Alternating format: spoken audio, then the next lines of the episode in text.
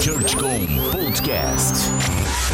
Bom dia, boa tarde, boa noite, seja muito bem-vindo a mais um Church com Podcast. Nessa temporada especial, falando com pastores sobre o futuro da igreja, eu tenho o prazer de trazer o meu pastor Humberto Aragão para conversar com vocês. Ele é pastor de missões da Igreja Batista do Morumbi e tem uma visão muito legal sobre a tecnologia que a gente vai compartilhar aqui.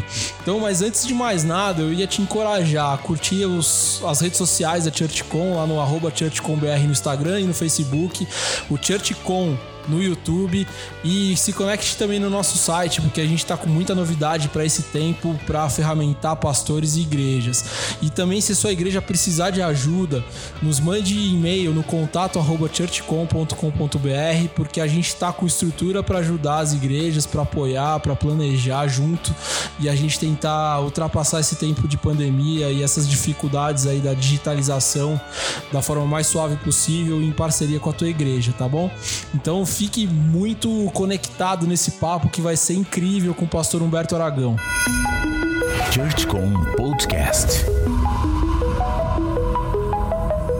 Esse, essa sessão nova desse podcast que eu tô começando especial com os pastores está me dando o privilégio de trazer alguns personagens que eu admiro, que eu gosto, alguns que eu caminho mais cotidianamente e talvez o cara mais experiente dessa turma que eu vou trazer aqui é o pastor Humberto Aragão, que eu tenho a honra de participar do ministério junto. A gente trabalha em alguns, alguns muitos projetos juntos. E eu, cada vez que a gente senta para conversar, é quase uma aula sobre missões, sobre eclesiologia e sobre vida.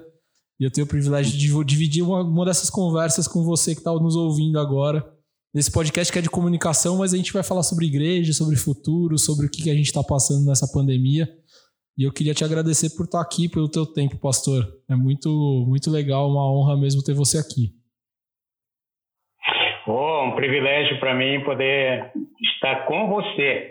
Na verdade, você para mim tem se tornado um dos ícones nessa área de comunicação e, e marketing da igreja, né, para o mundo e eu sei o quanto esse podcast pode ser de bênção para aqueles que estão nos ouvindo. E tem muita gente, muitos pastores ouvindo a gente, uma coisa que tem, tem me deixado muito feliz é que eu, a gente começou a passar a barreira de quem, quem só gosta de comunicação, da audiência da galera que trabalha com comunicação. E tem muito pastor longe, pastor fora do país, tem muita gente da Angola nos ouvindo. E a sua escolha foi intencional porque você dialoga com muito mais gente do que só aqui no Brasil. E a primeira pergunta que eu queria te fazer é como tem sido esses dias é, para você, pastor? Como tem sido esses dias de distanciamento social mesmo? Como que tá, tem sido pastorear com intermediação das telas? Como tem sido pastorear sem o toque, sem o abraço? Como tem sido esse desafio? Olha, na verdade, eu nunca antes trabalhei tanto quanto estou trabalhando esses dias aqui na minha casa. Eu sou do grupo de risco, então eu e minha esposa, ela com câncer, eu com diabetes, a gente tem se preservado, mas no intuito de ministrar as ovelhas da nossa igreja. Então tem sido fantástico ver como a tecnologia é capaz de pular barreiras que nós não faríamos ao, ao contrário, se não tivéssemos a, a, tecnologia do nosso lado. Então, tenho, tenho sim, tenho me virado aqui em casa, tenho feito meus trabalhos em casa também, porque uma vez que você está dentro, você tem que lutar. Às vezes eu escuto algumas musiquinhas, como aquelas que a gente tem Lavando que uma ajudar. louça boa, né? Lavando uma boa louça, ajudando aqui na limpeza, isso e aquilo. Mas, ao mesmo tempo, é, Rodrigo, a gente vê a possibilidade de ser bênção é, no mundo inteiro. Eu, hoje pela manhã, tive um, é, uma conversa virtual com todos os pastores e membros de igrejas batistas do Brasil inteiro e nós estávamos falando, como você disse, né, com gente é, que estava em outras partes do mundo, Estados Unidos, Angola, Moçambique, em tantos lugares, e aqui no Brasil. 13 mil pastores e foram convidados para um, um programa de oração 24 horas da denominação batista.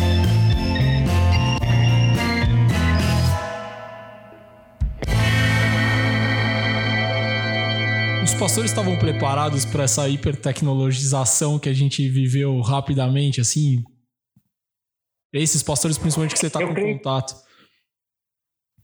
Eu creio que não. Nenhum de nós estávamos preparados para isso. Acho que essa pandemia ela vem para demonstrar para todos nós uma série de coisas que não há sistemas nesse mundo que podem ser é, suficientes é, para dar respostas sistema econômico, sistema social, sistema é, é, educacional. Nós não tivemos é, como responder a essa pandemia de uma forma rápida. Então, todos tivemos que nos adequar nos preparar e, isso tudo está sendo uma lição fantástica para vermos o quanto a tecnologia ela é parceira sim da nossa teologia, das da nossa eclesiologia e quanto a gente pode utilizar isso para a bênção e para a expansão do reino. Dá para mensurar o impacto futuro da tecnologia nesse meio agora? É claro que a gente está vendo o benefício dela real agora, mas eu tenho pensado muito que a, a hipertecnologização da nossa vida também tem um dado ruim, né? E aparentemente a gente é. exacerbou essa, essa, esse uso da tecnologia nesses, nesses últimos dias. Dá para a gente mensurar como que vai ser o futuro da igreja, principalmente, né? Hoje atravessando por meio de uma tela, como que vai ser essa volta, como que as pessoas vão entender esse contato. É, talvez também a gente tenha que lidar com os germofóbicos daqui para frente, né? Como que a igreja vai, vai lidar com a questão dos ajuntamentos. Mas muito na, ainda na, na, luz da tecnologia, assim, como que a tecnologia vai continuar sendo parceira da missão sem que ela seja uma, uma intromissão ali na frente? Olha, eu creio que não, a igreja já não volta mais depois da pandemia a ser o que ela era antes da pandemia. É, eu creio que o mundo ensinou para gente sobre dependência, o mundo ensinou para gente sobre solidariedade, o mundo está ensinando para gente sobre questões teológicas que a gente precisa rever até para mantermos a igreja na maneira é, que, que, que, una o texto com o contexto, a ortodoxia com a ortopraxia. Então, quando a gente falar de ortopraxia, a gente vai precisar, sim, inserir o que a pós-modernidade tem trazido para a gente, para a gente discutir isso com o texto bíblico na mão. Então, eu, eu diria para ti que, em termos tecnológicos, ah, eu tenho estudado um pouco sobre isso, como é que a igreja, é, e até com você e com outros que, que estão ligados a grandes corporações tecnológicas, as plataformas que estão chegando aí, que podem ser de benefício para a igreja. Eu fiquei sabendo de uma plataforma que, se você é, está pregando, ela já está traduzindo simultaneamente para diferentes línguas. Eu fico imaginando, em termos missiológicos e missionários, o que isso vai ser em relação à expansão do reino de Deus daqui para frente. Eu estava pensando no outro dia, conversando com dois líderes de grandes universidades aqui no, no Brasil, ah, e, e, ele estava me é, conversando comigo que está abrindo dentro da sua universidade, ele é um cristão comprometido, e ele dizia que abriu na sua universidade um curso para que pessoas possam, é, possam estudar para poder ser melhores profissionais em diferentes partes do mundo. Eu, eu, eu vejo assim, cristãos precisam ser é, discípulos de Cristo, em qualquer lugar do mundo. E aí é onde está a tecnologia.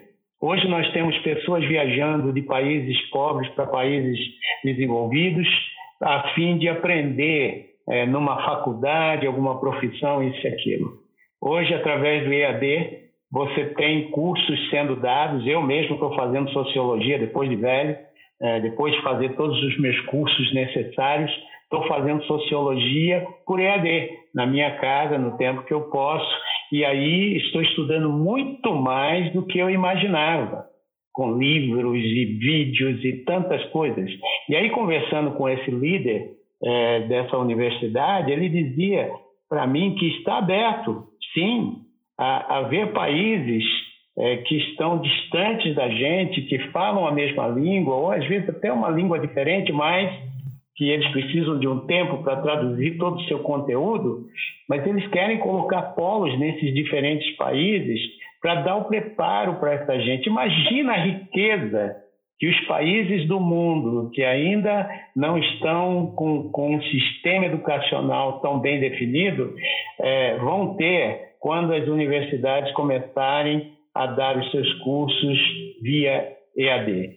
Eu fico imaginando, em termos missiológicos, isso vai abrir uma tremenda oportunidade para os nossos missionários em qualquer lugar do mundo fazerem não somente a palavra se tornar realidade, como no contexto a edificação de um mundo que está totalmente destruído, principalmente o mundo do Oriente Médio, da Ásia e da África. Esse então eu queria dizer para você que vale a pena. A tecnologia ela é o futuro para a gente poder pensar.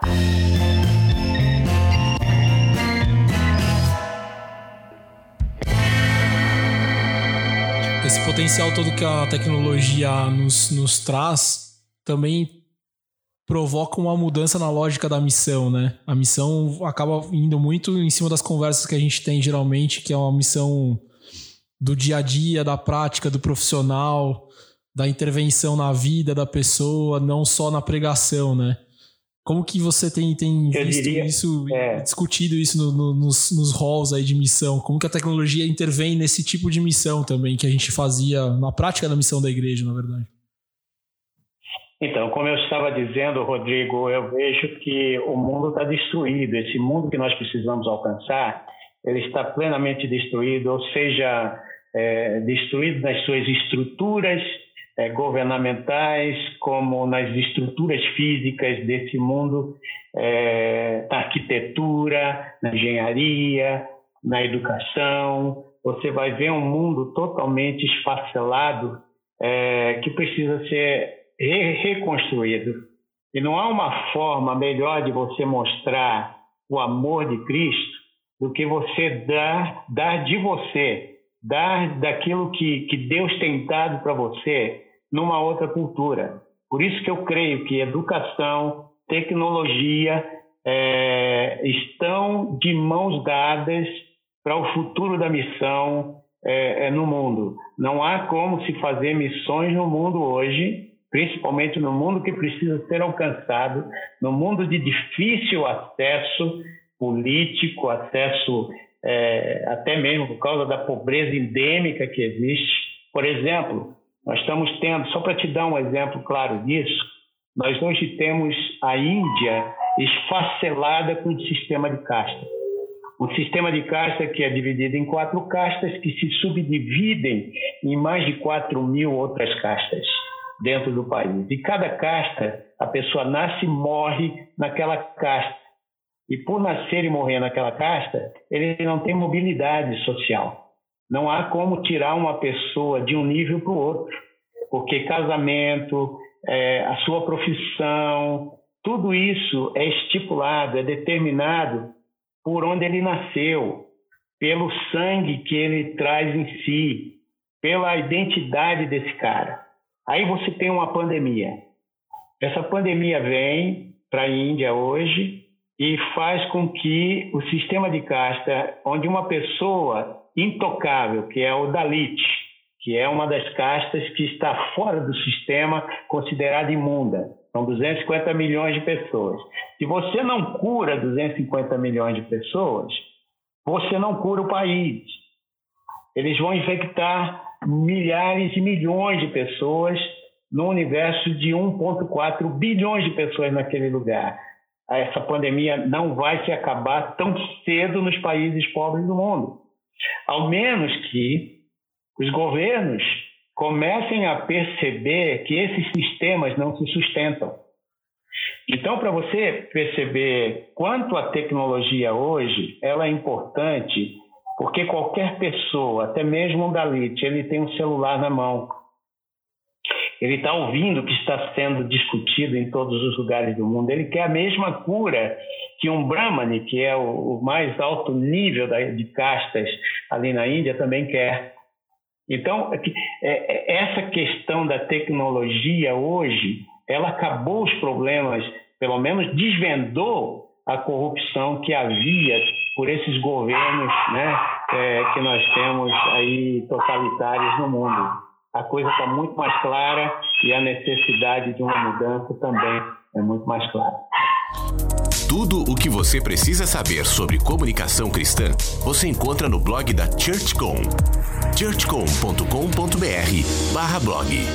Tem, tem esse lado muito positivo da, desse desvendamento da realidade que a tecnologia nos dá, no, no acesso da informação, né? Que, que acho que é basicamente o que, que essa esse exemplo que veio da Índia. Mas tem um enviesamento, e aí eu vejo no dia a dia lidando com as igrejas, que parece que as igrejas, a partir da internet, estão vendo só a missão global e estão deixando a realidade do entorno meio em segundo plano, frente aos likes, frente aos seguidores da internet, frente a essa expansão que a internet dá, ou essa projeção que a internet dá como equilibrar isso, né? Porque o, o, entorno também não pode deixar de acontecer, né? Tem igreja que nasce, quer criar um Instagram, quer criar o um Facebook e esquece que tem um prédio do lado com, sei lá, 200 mil apartamentos e que as pessoas estão ali do lado e que precisam ser conectadas de alguma forma, né? Então, você sabe que no outro dia nós começamos a usar a tecnologia para fazer algumas pesquisas para entender o que, que o nosso povo realmente precisava. Você lembra que eu comecei falando que texto e contexto precisam estar juntos? Sim. Missões, para mim, começam onde você está e terminam onde Deus quiser. Ele é Senhor do universo, Ele é Senhor do Brasil, Ele é Senhor do Estado de São Paulo, Ele é Senhor da, é, do Morumbi, é Senhor da minha casa, Ele é Senhor da minha vida. Então, é, não tem essa coisa de é, de dicotomia ou tricotomia de global, nacional, local. Para mim, o mundo é mundo, nós vivemos no mundo, temos um espaço no mundo.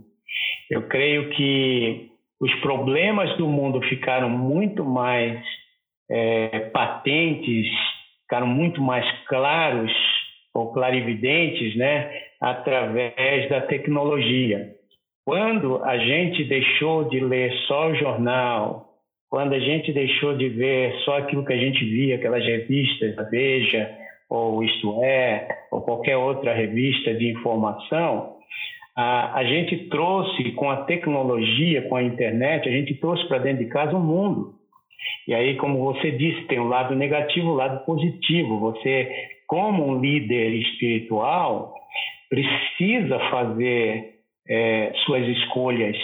Você precisa é, e entender esse mundo da tecnologia e trazer as informações que favorecem a tua mensagem no dia a dia, no domingo na igreja. O púlpito ele precisa falar para o povo que passa o entre domingos encarando a realidade do dia a dia. E aí nós fizemos uma pesquisa na nossa igreja, querendo saber o que, que o povo sentia e perguntava nos maiores sites espirituais do Brasil. E aí eu peguei a molecadinha, a molecadinha que conhecia de, de internet, a molecadinha que estava no, é, no cenário fazendo faculdade e tal, juntei essa turma e eles começaram a dar respostas para gente. Fizeram uma pesquisa e trouxeram que cinco temas que o mundo, o mundo não, o, no entorno de cinco quilômetros da nossa igreja, é, o povo estava perguntando nesses sites: depressão, ansiedade, perda de emprego, criação de filhos, identidade de gênero. Esses eram, foram os temas que o povo perguntava para sites religiosos. E nós, tendo respostas, estávamos dando outras respostas que as pessoas não queriam ouvir. Então, a tecnologia ela tem que servir e pode servir como um parceiro fantástico para que você entenda o entorno da tua igreja, faça suas pesquisas necessárias, entenda o que o povo está pedindo, para que você não fique pregando aquilo que você acha, mas aquilo que o povo realmente está querendo ouvir é, de Deus para a vida deles. E a tecnologia pode ser uma parceira fantástica no preparo dos teus sermões, da, dos teus programas. Isso tem mudado totalmente a, a reengenharia, tem feito uma reengenharia da nossa igreja e a governança da nossa igreja também.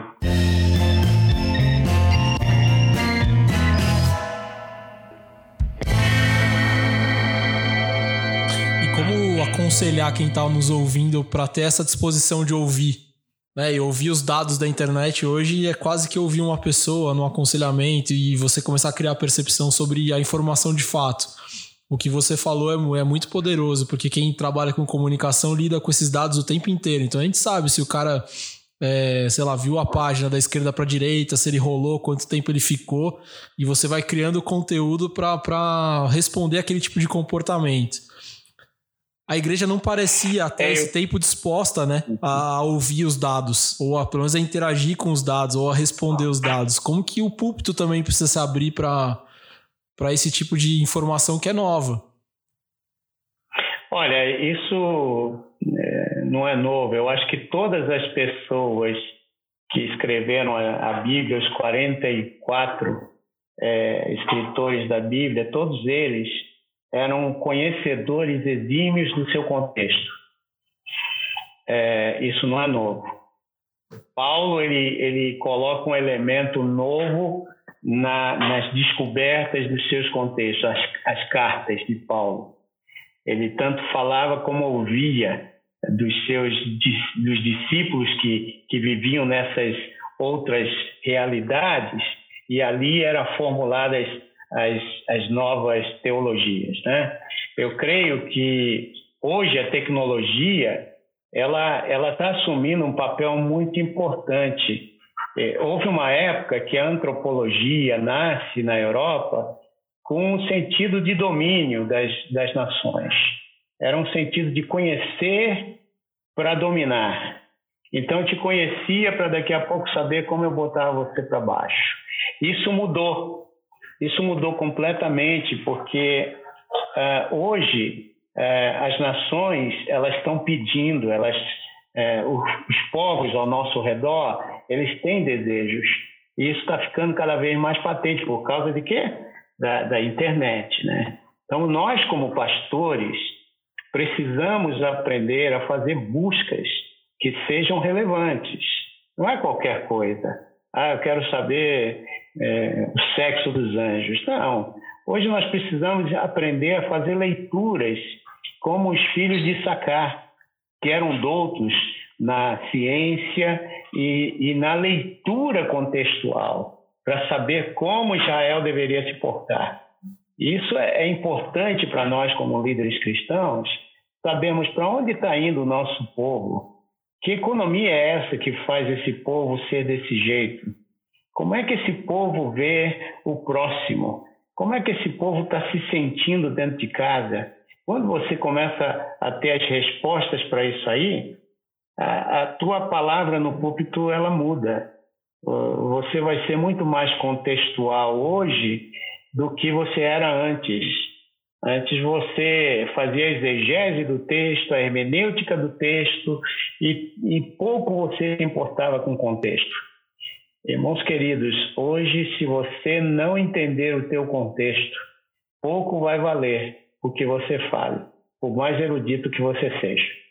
Então, eu queria né, animar a gente aqui a fazer, sim, buscas, mas buscas sérias, e, é, com, com, de, de, pessoas que tenham autoridade, de, de instituições que, que tenham crédito no mercado, e não qualquer coisa, ouvir de alguém, ou alguém me mandou isso. Não, é você quem tem que buscar aprender novas línguas para você daqui a pouco é, aprender de, de outros que estão fazendo em outros lugares coisas que, que sejam excelentes para você poder adaptar ao contexto brasileiro.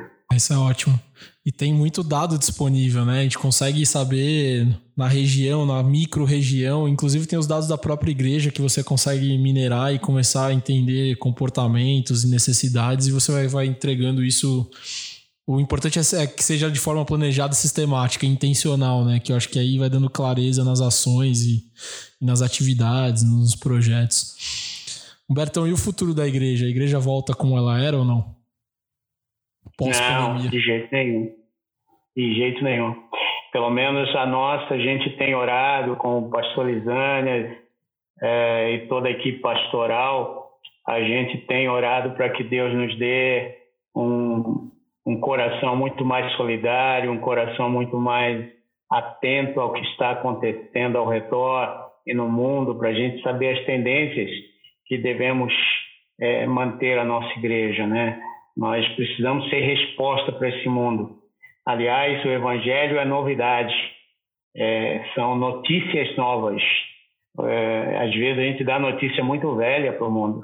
A gente precisa estar tá mudando o tempo todo por causa do, de um contexto que muda e que vai mudar muito depois da pandemia. O povo vai querer saber onde estavam aquelas igrejas que se esconderam Aonde estavam aqueles que deixaram de ministrar a graça, a solidariedade, o amor, só porque estavam com medo?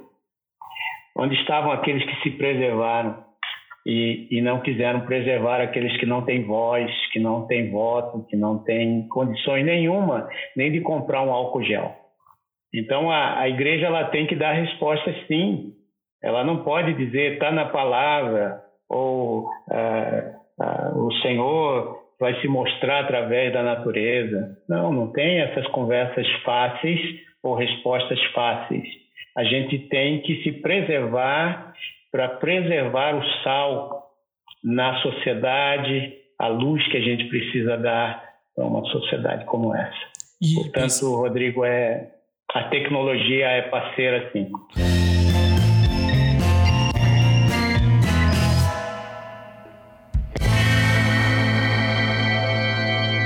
Pensando na igreja do futuro de curto prazo, que talvez seja um, um, sei lá, um distanciamento social mais relaxado, ou que seja, ele vai, vai sendo relaxado ao longo do tempo, as igrejas continuarão nesse sistema meio digital, né? Pelo menos por algum tempo. Que como, como que vai ser isso? Como que vocês estão pensando e se organizando em cima disso?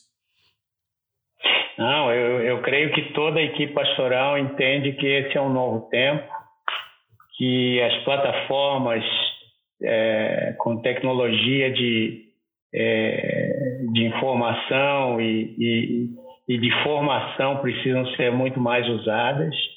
Então, nós acreditamos num, num programa de ensino que vai ser muito mais digital do que é, propriamente virtual, do que propriamente presencial. Mas nós acreditamos que a igreja é, é o ajuntamento de pessoas salvas que vão poder adorar o Senhor e que vão poder usar a tecnologia quando a gente se ajunta, até para trazer a beleza desse ajuntamento para outros povos e para outras é, para outros grupos que não têm tanta condição como uma igreja tipo a Igreja Batista do Morumbi e outras igrejas que nós temos aqui no estado de São Paulo, no Rio de Janeiro, em outros lugares, é, podem ter. Então, eu, eu, eu creio sim que a igreja do futuro é uma igreja que vai juntar é, todos esses, esses saberes dados por Deus a, através da ciência. Não há incompatibilidade nenhuma entre ciência e, e teologia. Ao contrário, a, a ciência ela se dobra diante da magnitude, da, da sabedoria que há na palavra do Senhor. E, e nós não estamos aqui para competir com A, com B ou com C. Nós temos é que usar tudo aquilo que Deus nos dá para honrar e glória do nome dele. Você chegou num ponto que eu, que eu ia tentar fugir, mas acho que foi bom para a gente fazer, fazer uma ponte. Mas hoje a igreja está no meio dessa discussão entre a ciência e a religião, né? Tem um lado da nossa, da nossa religião cristã que está desafiando a ciência em algum momento e tem um outro lado, obviamente, entendendo quais são os que a voz da ciência é uma voz profética nesse momento, de algum jeito, ou pelo menos uma voz aconselhadora que de fato nos faz nos proteger e cuidar do próximo como a gente puder. É. Com a sua é, experiência, como que... que... a gente consegue, né? Como que a gente consegue de fato alinhar essa, essa perspectiva do evangelho né, neste cenário? neste país que a gente está, com 33% da população extremamente fragmentada, com vozes fragmentadas, mas onde que é o lugar que, que, que Deus está falando nesse caminho? Eu acho que a missão, como você pensa, é importante ela ser, ser elucidada todas as vezes para que de fato a gente consiga olhar para o lugar que Jesus está nos mandando olhar. Então, Rodrigo, você vê, isso aqui é uma outra discussão que daria uns três programas teus. Eu estava fugindo dessa pergunta, é, mas foi importante. porque a gente tem que voltar lá no iluminismo, né? É, a gente tem que voltar no século XVI, século XVII, quando a gente vê o racionalismo entrando e, e a gente criando né, essa foi uma época muito boa porque a ciência entra no mercado, a ciência começa a se desenvolver com, com o sistema industrial, a revolução industrial, e aí depois vem a revolução dos pensamentos, e aí você vê uma antropologia entrando no mercado também, conhecendo os povos do mundo, ainda que fosse para dominar, é, mas trouxe também muitos benefícios de tecnologia, de ciência e tudo mais. O que a gente precisa entender é, é que, que Deus não se entende, como a música do Preto no Branco é, diz, não, não dá para assim, é, para definir Deus, né? Ninguém explica Deus. É, e esse Deus inexplicável, insondável, é, inacessível, os termos que você queira dar para ele, ele é muito grande e, e, poderoso demais. Eu creio que a gente, ele dá o conhecimento, ele dá a, as condições do homem buscar na matéria, é, na matéria que está aí, é, crua, para ele transformar essa matéria em algo que seja agradável, de benefício para o ser humano. E aí você vai ver tanto o pecado como a, a graça, né? A graça vem no mundo cheio de pecado e, e às vezes uma ciência é utilizada para o mal, uma ciência é utilizada para o bem, assim como muitas vezes se usam a, se usa a religião para o mal, como se usa a religião para o bem. Eu creio que o grande problema aqui não está em, em comparações e nada disso, mas é perceber que o homem cheio de Deus, a ciência que ele vai criar, geralmente será uma ciência para o benefício da humanidade. Eu vejo que a, a tecnologia que nós temos hoje de internet é uma ciência que pode ser utilizada tanto para o bem como para o mal. Como se você, é, qualquer ser humano, seja ele o mais inteligente do mundo, se ele se afastar daquilo que é o nosso Deus, a, a, a sabedoria de Deus, a, os decretos, as leis, as normas que ele tem colocado para o ser humano viver, ele, ele se perde nos benefícios e daqui a pouco tudo isso se torna para o seu próprio desejo carnal, né?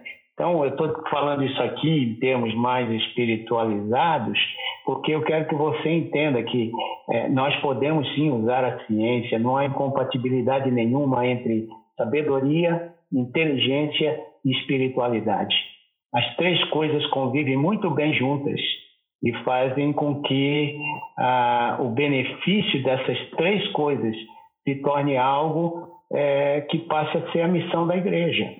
A igreja ela não está aqui para o seu bel prazer ou, ou ter uma tradição histórica ao qual ela se agarra. Não, ela está aqui para expressar o amor e a graça de Deus, que é o Evangelho como boas novas. Essas boas novas utiliza todos os métodos, metodologias e ciência para poder chegar ao coração das pessoas. Você está no ChurchCom Podcast. Tivemos uma aula de missiologia aqui com você hoje. É sempre bom porque essas conversas quando a gente tem, a gente começa num lugar e termina em outro e geralmente vai, vai costurando, vai se aprofundando e sempre fica com gosto de vamos continuar essa conversa em algum momento, em algum lugar, porque sempre, sempre para mim sempre é muito rico, assim, eu gosto muito. E eu tenho certeza que quem está ouvindo a gente foi muito provocado, foi ensinado, foi educado e eu acho que foi motivado a fazer mais e melhor para o reino. Acho que botar a missão, bloco na rua, como eu simplifico muito assim, a gente tem que botar o bloco na rua, seja digitalmente ou seja fisicamente, né? Não deixar de não parar. Acho que esse é o a igreja não pode parar. Essa é talvez a melhor hashtag desses tempos. Eu queria que você deixasse um recado final, principalmente para os pastores que estão num momento difícil. Eu acho que não, não é simples ser pastor nessa, nessa fase reaprender, re, se reinventar, ter força, resiliência, ter capacidade de conseguir atender esse monte de gente, um monte de demanda que está que tá surgindo nesse novo tempo, trabalhar 24 por 7 quase, que o, o lado físico dava uma protegida nisso, né? A questão de estar meio offline era mais fácil em algum momento. Então eu queria que você deixasse um encorajamento, acho que essa talvez seja a palavra. É, eu queria te animar, querido. Eu sei que não é fácil. A gente né, se prepara num, num seminário, você sai do seminário, muitas vezes está simplesmente mantendo é, as coisas do jeito que estão.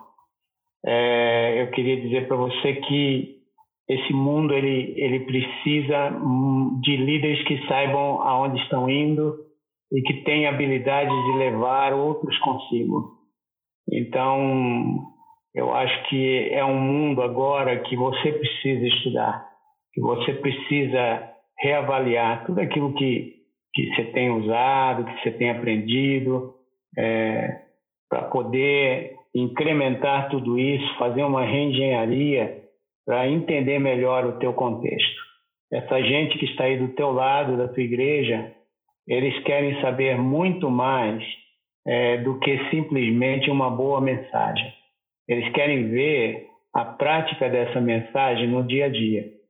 Eu creio que é, esse é o grande é a grande resposta para a sociedade pós-pandêmica, né?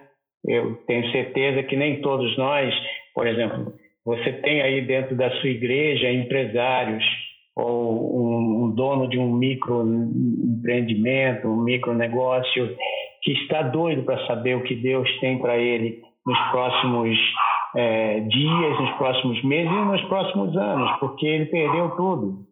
Ele perdeu a esperança. Há muita gente em depressão hoje dentro de casa. Pessoas que entrou na pandemia é, cheias de problemas no seu casamento e que não sabe como sair disso. Olha como a gente pode usar a tecnologia em favor dos, dos nossos membros de igrejas que estão hoje mesmo sentados dentro de casa sem saber o que fazer. Eu creio que Deus está dando a grande oportunidade da gente orar mais, jejuar mais e partir para cima, como o Rodrigo estava dizendo, partir para cima mesmo e, e ministrar tanto aos de dentro como aos de fora com essa tremenda oportunidade que Deus está dando via tecnologia nos dias de hoje. Eu não tenho parado, eu tenho, eu tenho incentivado homens de negócio da nossa igreja, mas também de fora. Alguns empresários de fora que ligam para mim querendo saber o que fazer no meio de um desespero como esse de vida que eles estão tendo. Não tem recursos para pagar seus empregados. A, a, a economia.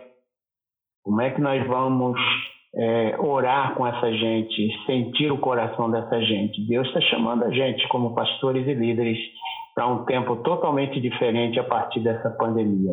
Já estou pensando numa é, educação bíblica para minha igreja após pandemia, porque estou responsável pela parte de ensino da, da nossa igreja. Então, há uma equipe de trabalho que envolve tecnologia, para a gente saber como melhor servir tanto ao povo da igreja como aquelas igrejas pequenas que estão distantes e que querem buscar um bom material para poder usar nesse tempo. E é isso que eu queria deixar para você. Vale a pena você se inteirar das plataformas de tecnologia que existem aí que podem ser parceiros de você no seu ministério de hoje.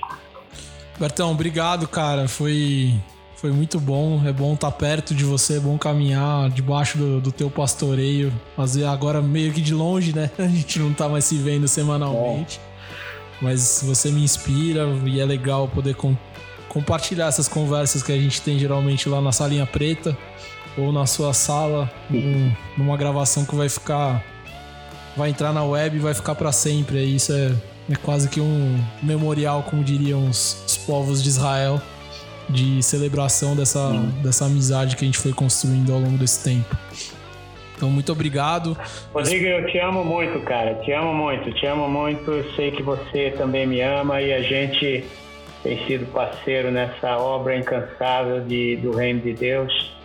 E eu louvo a Deus pela tua vida, pela, por esse podcast que você está colocando aí, eu não sei se é semanalmente, mas quero te agradecer pela oportunidade da gente poder trabalhar juntos.